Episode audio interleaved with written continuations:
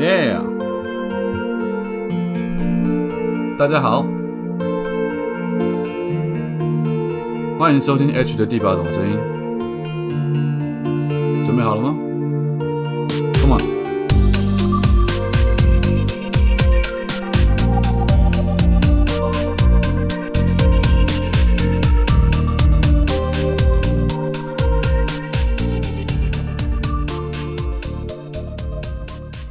大家好，欢迎再度收听我的第八种声音。早安、午安、晚安，不知道你现在人在什么地方，不知道你那个地方现在是几点，所以我们用三种不同的时间问候语和您说声你好啊。延续昨天，我们继续谈爱情这个话题啊。我相信爱情在每个人的生活或世界里面都占有非常大的比重，也会有很大的情绪上的影响。所以这件事情，我认为我们可以不断、一直、永远的、持续的讨论下去。我也会不停的举不同的案例来跟大家做一个分享。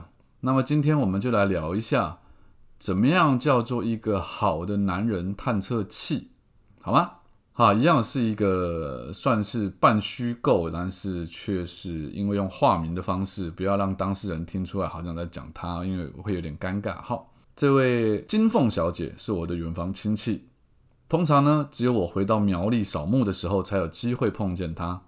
他是我爷爷的原生家庭那边的亲戚。那因为我爷爷小时候的原生家庭呢，和现在我的本姓是不同的。爷爷虽然被送来收养，但是原来的家人其实都还是还是会有联系的。我也不是每一年都会回家扫墓的人，也就是说，我不会每一年都有机会碰到这位亲戚。只不过他的年纪跟我差不多。因此，每次见了面呢，总还是可以聊上个几句的。金凤给我的印象不算太好啊，并不是说他这个人不好，而是每次见到他的时候，他一直都是看起来心事重重、心情不佳的脸色。最近又有机会和他碰了面啊，然后现在大家年纪都大了，也比较知道要怎么样关心对方，于是呢，我们总算比较可以有主题性的来聊聊天。我说了。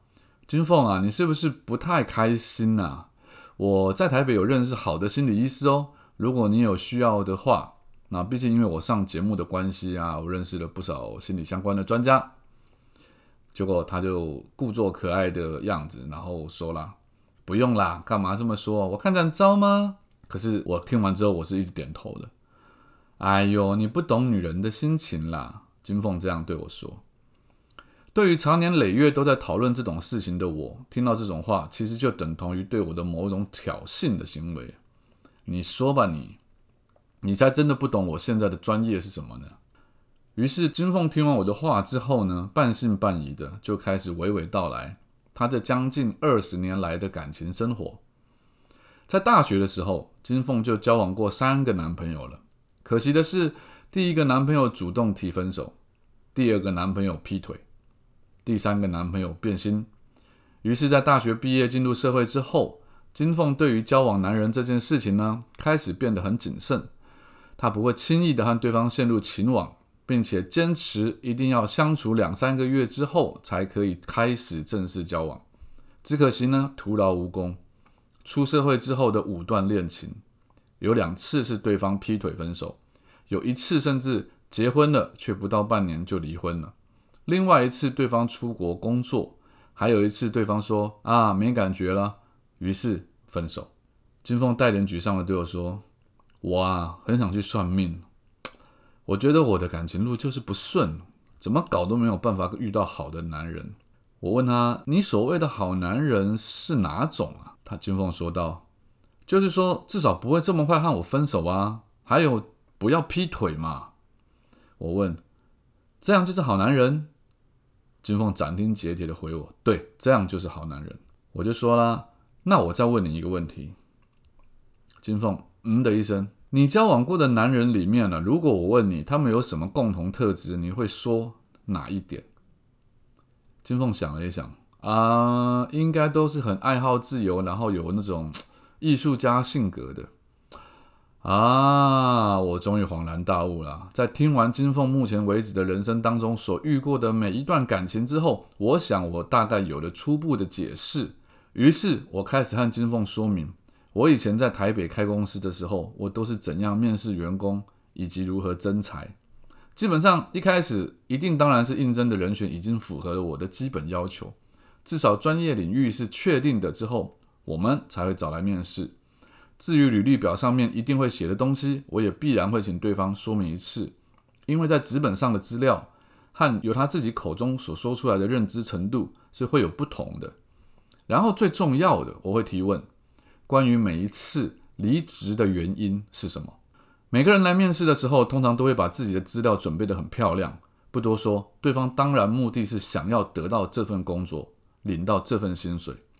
在这里，我可以偷偷的告诉大家，身为公司老板的我，最重视的一点，除了专业能力之外，就是离职的原因。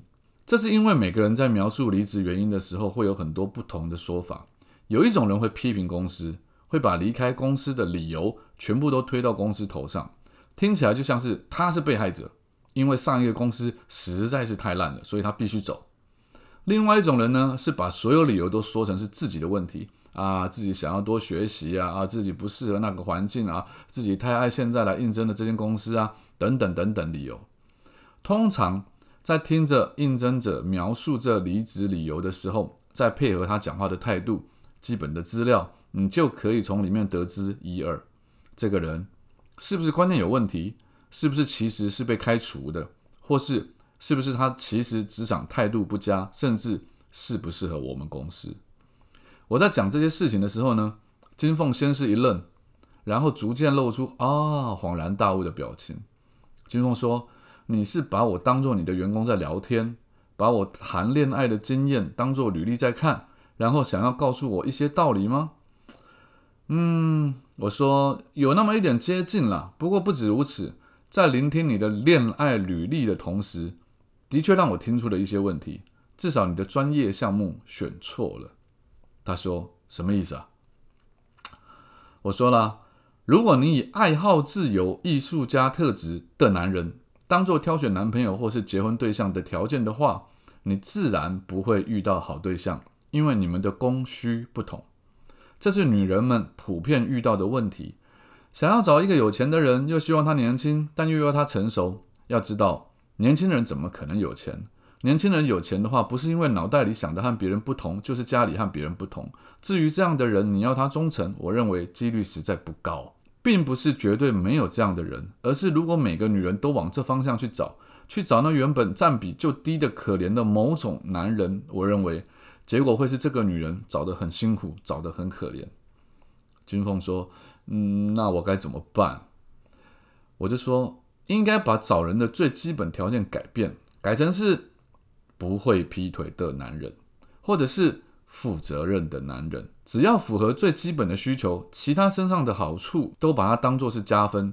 就算后来发现没有什么多出来的好处，至少你的基本需求是已经被满足的了。”金凤又说：“可是，就算我认同你说的这一点，但我又要怎么能够知道对方是满足这些基本条件的人？这和履历不一样的啊！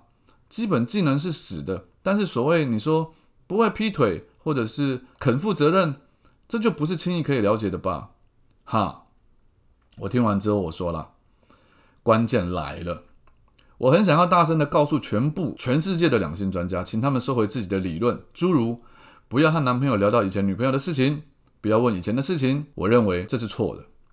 所谓的不要提前女友的事情，指的应该是不要在吵架的时候忽然拿出来讲，或者不要在日常生活里面没事就去吃几百年前发生过的人事物的醋。但是在交往初期或是之前，你一定要问清楚这个男人的恋爱履历，就像我刚才简单问你的那样，因为分手的原因会决定一切。只要看这个男人如何去描述上一段感情如何结束的前后经过，你就可以看得出来这个男人的人品跟性格。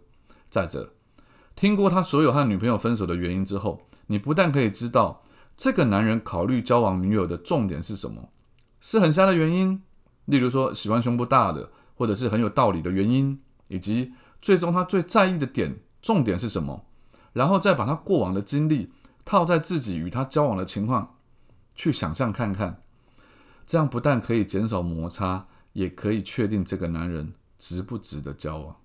金凤小姐在听完我的话之后，咪咪啊球，咪咪啊球。我想他应该是有从我跟他讲的这些理论当中，稍微的得到了一些他挑选男人的一些原则。我常常在跟很多女生朋友讲，就是说，最好是不要用正面表列，用负面表列是最好的一个做法。正面表列你看到的永远是他的优点，但实际上你真正没有办法接受，或最后你被他甩的都是他的缺点。而如果是负面表列出来，比如说我要的这个男人是不要抽烟的。不要喝酒的，不要会动手的，不要会劈腿的。你把负面表列出来之后，如果他有更多其他额外的优点，或是你喜欢上的点，我觉得那都是加分。但就算他没有，当这个人或你们之间的爱情陷入到一个平淡期的时候，他的缺点也是你能够接受的，而他的缺点也不是他会伤害你的地方。这样才是谈恋爱最重要的一点。毕竟天长地久不是你追求的吗？或者你要跟我讲，你要的只是一段轰轰烈烈的爱情，像火花一样，呼就没了。那我今天讲的这一集，你就不用往心里去，当做没听过啦。好，今天就在这边跟大家说声再见。我是作家 H，希望很快有机会可以让你再听到我的声音。如果还不知道我是谁的话，可以到脸书或 IG 上面去搜寻作家 H。就这样，我的新书是时候该大逆不道了，已经出版，欢迎去订购。再见。